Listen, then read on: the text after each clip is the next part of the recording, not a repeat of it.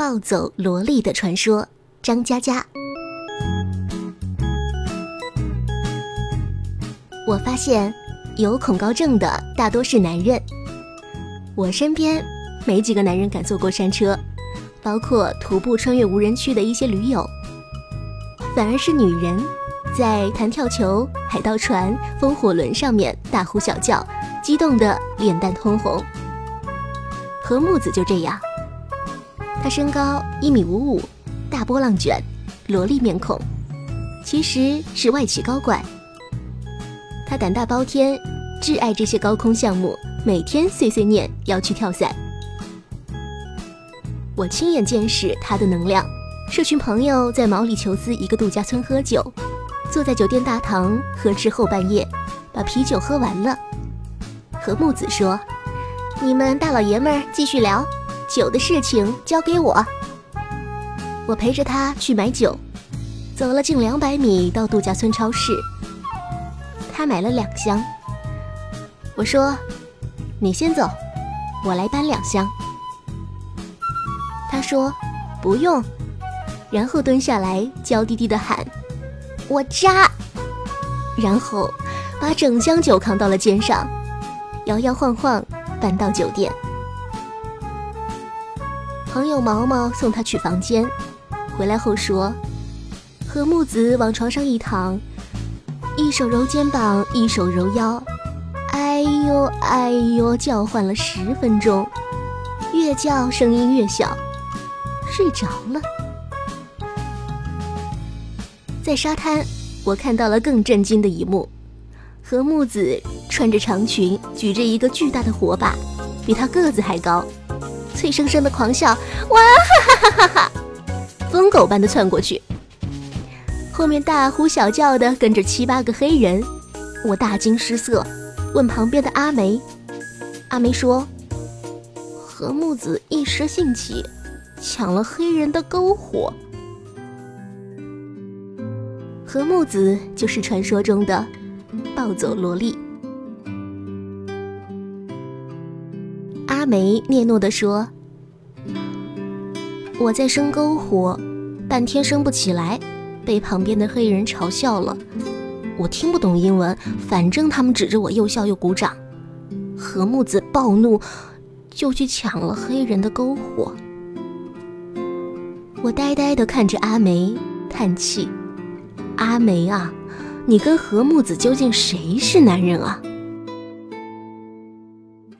这两人属于青梅竹马，在南京老城区长大，两家狭窄的石板街道面对面。因为阿梅出名胆小，就得了这个娘娘腔的外号。之所以没被其他男生欺负，就是因为一直处于何木子的保护下。何木子有段不成功的婚姻，她跟前夫古琴是在打高尔夫球认识的。相恋三年结婚，七月结婚，十一月古琴出轨，跟旧情人滚床单，被一个哥们儿在酒店撞到。古琴不认识，结果哥们儿匆匆打电话给何木子。何木子当时在出差，小声说：“我知道了。”哥们儿嘴巴大，告诉了我。我查了查。查到古琴的旧情人其实也是已婚妇女。阿梅担心何木子，我就陪她到了北京。恰好碰到何木子呆呆站在雪地里，他出差时间过了一个礼拜了，可是不想回去。阿梅紧张的双手发抖。我叹气，正要告诉他这些，何木子手机响了。他冲我笑笑，打开免提，对面是古琴的母亲。老太太很温和说：“何木子，我对不起你。”何木子说：“不，没人对不起我。”老太太说：“怎么办？”何木子说：“交给他们选择吧。”老太太说：“怎么可以？”会拆散两个家庭。何木子说：“是啊，但我们有什么办法呢？老太太说：“他为什么会做出这样的事情？”何木子脸色惨白，帽子沾满雪花，说：“是我没有照顾好他。如果他和那个女人在一起了，阿姨，你不要看不起那个女人，因为从这一天开始，她就是你儿子的妻子。”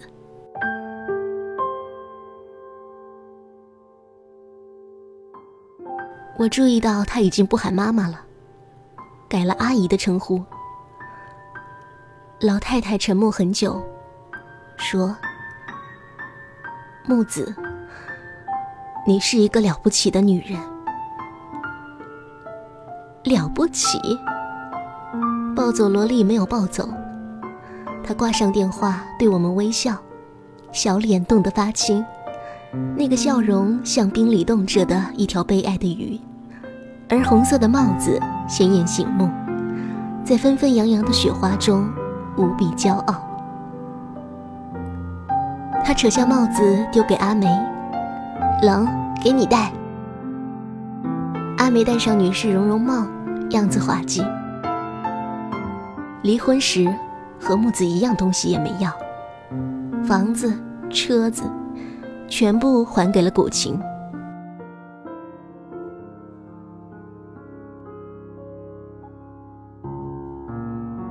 很平静如常的过了小半年，大家小心翼翼，谁也不去碰触。朋友谈笑风生，只是眼神底下有着不易察觉的悲伤。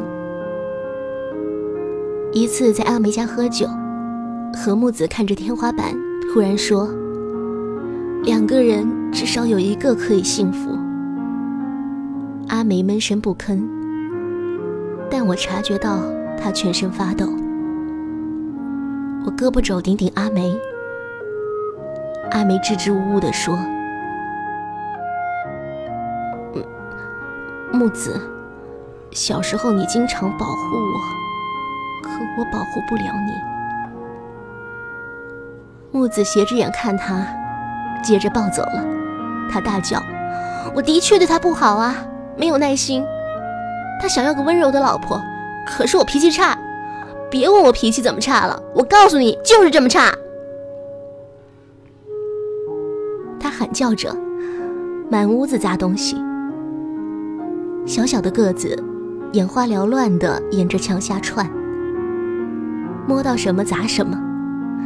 水壶、相框、花盆、锅碗瓢盆，他气喘吁吁地推书架。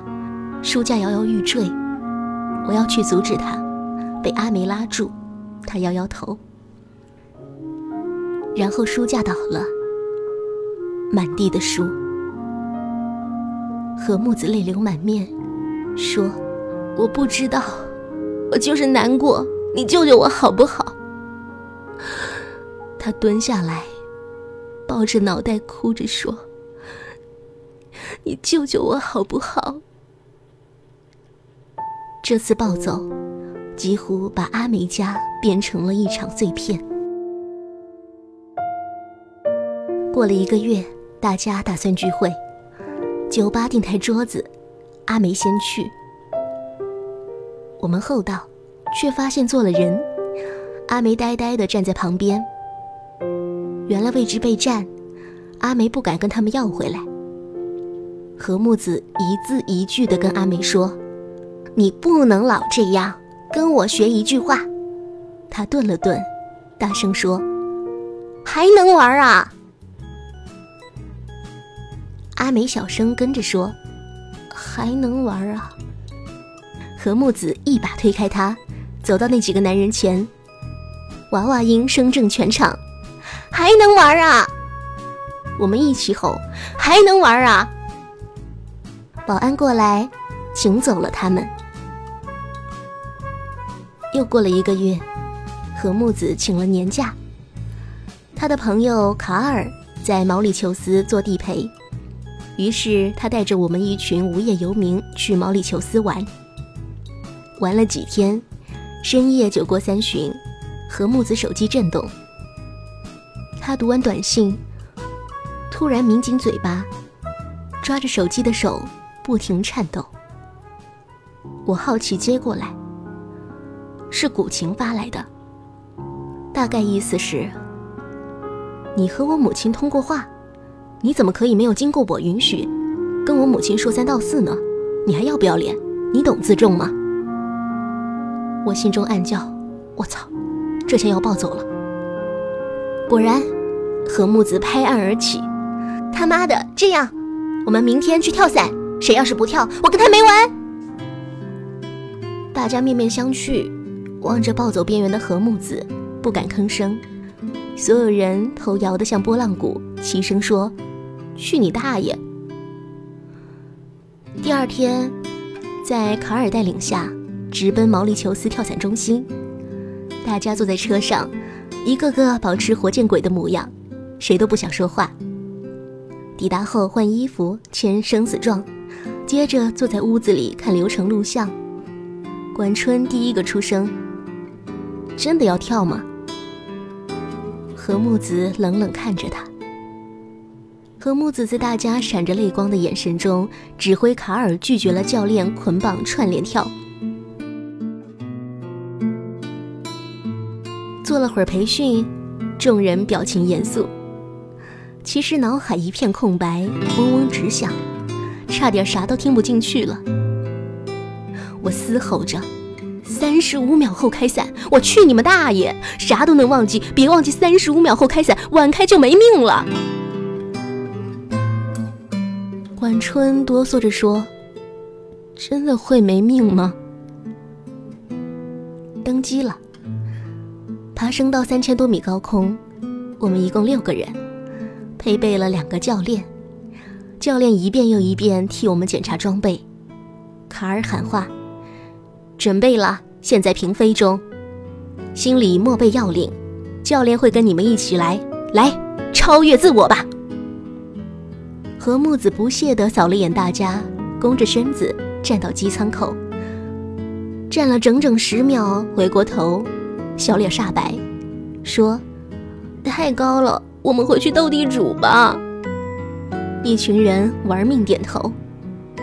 教练比划着，卡尔说。不能输给懦弱，钱都交了，不跳白不跳，其实非常安全。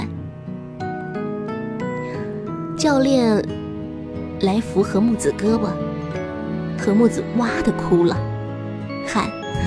别他妈碰我！你他妈哪个空军部队的？我同学的爸爸是南京军区副司令。你别碰我，我枪毙你啊！别碰我，我要回家！我操，姥姥救命啊！毛里求斯坏逼要弄死我！估计你个狗娘养的把我逼到这个田地，我错了，我不该跳伞的，我要回家治父亲被骗。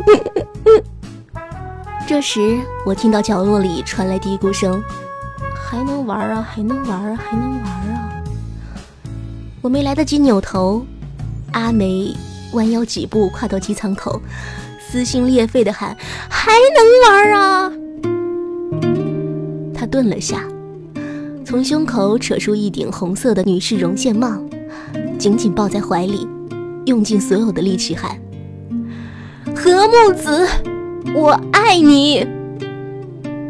然后阿梅纵身跳了出去，她紧紧抱着。红色女士绒线帽跳了出去，仿佛抱着一朵下雪天里冻得发青的微笑，所以要拼尽全力把它捂暖。我们听到何木子“我爱你”的声音瞬间变小，被云海吞没。何木子一愣，大叫：“还能玩啊？有种你等我一下！”他纵身跳了出去。管春一愣，大叫。还能玩啊！看来阿梅也要找个二婚的了。他纵身跳了出去。毛毛一愣，大叫：“还能玩啊！春狗，等老娘来收拾你！”他纵身跳了出去。我跟韩牛一愣，他大叫：“还能玩啊！咱俩妈逼只能搞基了！”然后他抱着我纵身跳了出去。我隐约能听见卡尔在喊。你们姿势不标准。我们自云端坠落，迎面的风吹到喘不过气，身体失重。海岸线和天空在视野里翻滚，云气嗖嗖从身边擦过。整整半分钟的自由落体时间，我们并没有能手抓到手，并没有像想象中一样可以在空中围个圆。我感觉自己连哭都顾不上，心跳震动耳膜，只能疯狂的喊：“妈妈，妈妈，妈妈，妈妈，妈妈！”开伞后，我看到蓝色、绿色的地面，下方五朵盛开的彩虹。我们被这个世界包围，眼里是最美的风景，高高在上，晃晃悠悠飘向落脚地。不管他们如何对待我们，让我们自己全部都将幸福的名义。出发去毛里求斯前几天，我去阿梅家，他打开门，我吓了一跳。他家里依旧保持着两个月前。和木子砸成满地碎片的局面。我说：“靠，两个月了都，你居然没收拾。”他小心地绕开破碗、碎报纸、零碎的书本、变形的书橱，说：“我会收拾的。”那天喝高了，他说：“这些事被木子打烂的。”我每天静静看着他们。似乎就能听见木子哭泣的声音，我可以感觉他最大的悲伤。所以，当我坐在沙发上，面对的其实是他碎了一地的心吧。我很痛苦，但我不敢收拾，因为看着他们，我就能体会到他的痛苦。他说：“他的心碎了，我没有办法。”天气不好的时候，我只能把自己心上的裂缝拼命贴起来，因为他住在里面，会淋到雨。很多时候，不知道自己要怎样努力，怎样加油，怎样奋不顾身，才配得上他。他哭了，低下头，眼泪一颗一颗滴在地板上。木子说：“我很难过，你救救我好不好？”沉默。你说我可以做到吗？我点点头。那天我明白了一件事情：最大的勇气，就是守护满地的破碎。然后他们会重新在半空绽开，如彩虹般绚烂。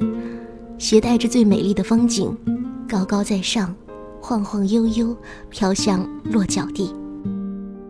不管他们如何对待我们，以我们自己全部都将幸福的名义。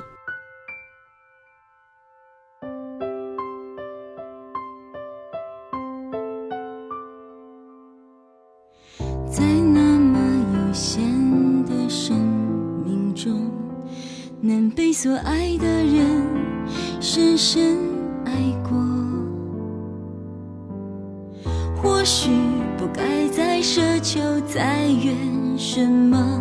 世上的遗憾本来就很多，在艰难的说了再见后，你真的不该再紧紧。抱我，刚才还能体谅的放开你的手，不代表我就够坚强洒脱。我们曾有过一次幸福的机会，当玫瑰和诺言还没枯萎，别说。抱歉，我不后悔，曾经你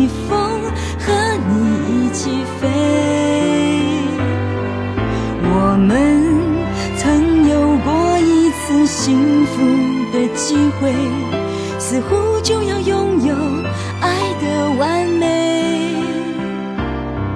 你说别哭我说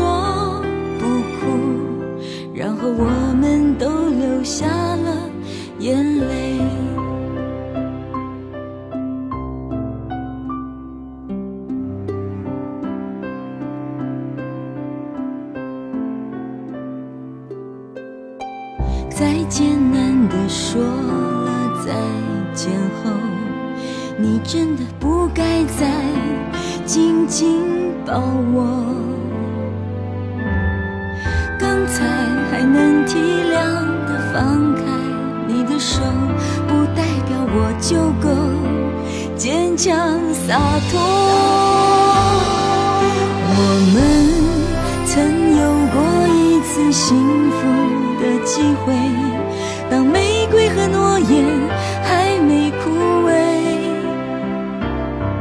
别说抱歉，我不后悔，曾经逆风和你一起飞。我们曾有过一次幸福的机会，似乎就要拥有。完美，你说别哭，我说不哭，然后我们都流下了眼泪。你说别哭，我说不哭，然后我们都流下了眼泪。